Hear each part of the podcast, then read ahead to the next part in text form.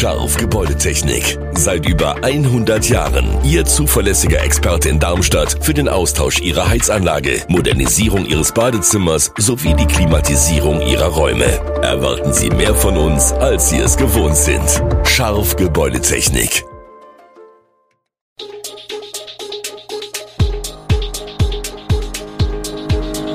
Gude, unser morgendliches News Update.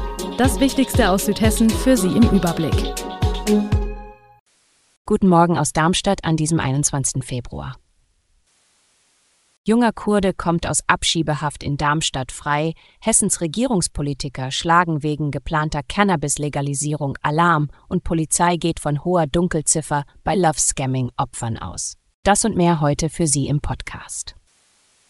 In Darmstadt trennt eine Bahnlinie die Stadtteile Aheilgen und Kranichstein. Diese physische Trennung spiegelt sich auch in unterschiedlichen Perspektiven wider, insbesondere im Umgang mit einer geplanten ICE-Waschanlage, die zu Diskussionen zwischen den Stadtteilen führt. Während die Interessengemeinschaft Aheilger Bürger IGAB kritisch gegenüber der Anlage und deren Auswirkungen auf Verkehr und Lärm ist, zeigen sich Vertreter der Stadtteilrunde Kranichstein überrascht über die Kritik und betonen den positiven Beitrag des Projekts zur Verkehrswende sowie die Schaffung von Arbeitsplätzen. Die Unterschiede in der Herangehensweise an Stadtteilentwicklungsprojekte und der Kommunikation unterstreichen die Komplexität des Zusammenlebens in städtischen Räumen, wo physische Grenzen zu symbolischen Grenzen zwischen Gemeinschaften werden können. Der 21-jährige Kurde, dem die Abschiebung nach Irak drohte, ist kurz vor dem Abflugtermin auf freien Fuß gesetzt worden. Das bestätigte er selbst am Dienstag per Telefon. Eine Richterin habe die Freilassung auf einen Eilantrag von Anwälten der Familie verfügt. Der junge Mann, der aus politischen Gründen zu seiner Familie nach Darmstadt geflohen war, war vor wenigen Tagen während eines Beratungsgesprächs in einer städtischen Unterkunft festgenommen worden. Ausschlaggebend für seine kurzfristige Freilassung aus der Abschiebehaft des Landes Hessen in Darmstadt-Eberstadt war nach Angaben seiner Sozialberaterin der seit September bestehende Ausbildungsvertrag mit der Gastronomie des Staatstheaters Darmstadt. Dieser Vertrag hatte im bisherigen Verfahren keine Berücksichtigung bei der Ausländerbehörde gefunden, trotz mehrfacher Hinweise des Arbeitgebers und des Betroffenen selbst. Diese Woche sollen die Bundestagsabgeordneten über die geplante Cannabis-Legalisierung in Deutschland abstimmen. Hessens Regierungspolitiker schlagen jedoch Alarm. Sie befürchten gravierende Auswirkungen auf Kinder und Jugendliche. Hessens Bildungsminister Armin Schwarz, CDU, befürchtet so etwa durch die Cannabis-Legalisierung erhebliche Auswirkungen auf die Gesundheit von Kindern und Jugendlichen. Statt Cannabis mit der Legalisierung gesellschaftsfähig zu machen, sollte den Jugendlichen mehr ins Bewusstsein gebracht werden, dass die gesundheitlichen Risiken gerade für sie besonders hoch seien.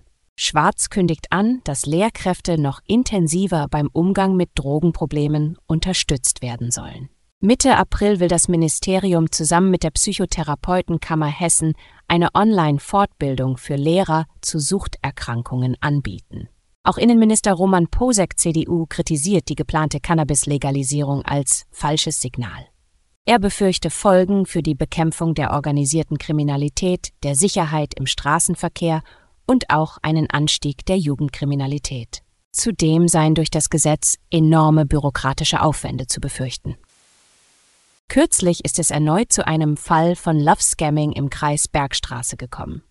Eine 64-Jährige wurde um 75.000 Euro betrogen. Bei der Betrugsmasche bringen Internetbekanntschaften ihre Opfer um hohe Summen Geld, indem sie zunächst eine freundschaftliche oder romantische Beziehung aufbauen. Bernd Hochstetter, Pressesprecher des Polizeipräsidiums Südhessen, erklärt, dass es im Jahr 2021 zu rund acht Betrugsfällen gekommen ist, auf die die Beschreibung Love Scamming passt. Im Jahr 2022 bearbeitete das zuständige Betrugskommissariat K23 sechs dieser Fälle. Die Polizei geht gehen aber von einer relativ hohen Dunkelziffer aus, weil viele Fälle vermutlich aus falscher Scham gar nicht erst angezeigt werden. Im Zusammenhang von Love-Scamming-Maschen warnt die Polizei regelmäßig mit aktuellen Fällen und klärt auf sozialen Medien auf, welche Vorsichtmaßnahmen potenzielle Opfer beachten sollten. Grundsätzlich rät die Polizei, niemandem Geld zu überweisen, den man nicht persönlich kennt. Deutsche Verbraucher greifen immer häufiger zur Girocard. Die Zahl der Bezahlvorgänge stieg im letzten Jahr auf 7,5 Milliarden, ein Wachstum von 11,5 Prozent gegenüber dem Vorjahr. Dieser Anstieg ist teilweise durch den erschwerten Bargeldzugang bedingt, wobei für über ein Viertel der Verbraucher der Weg zum nächsten Geldautomaten länger wurde. Die Verbraucherzentrale fordert die Wahl zwischen Bargeld und digitalen Zahlungen zu erhalten. Im Handel nimmt die Akzeptanz für bargeldloses Zahlen zu, mit einem Anstieg der Terminals und der Nutzung der Girocard auch für kleinere Beträge. Kontaktloses Bezahlen wird immer selbstverständlicher, wobei der Anteil im Girocard-System auf 84 Prozent stieg. Fast ein Viertel der Kunden nutzt inzwischen Smartphone oder Smartwatch für Zahlungen, was Schnelligkeit und einen besseren Überblick über die Ausgaben bietet. Alle Infos zu diesen Themen und noch viel mehr finden Sie stets aktuell auf ichoonline.de.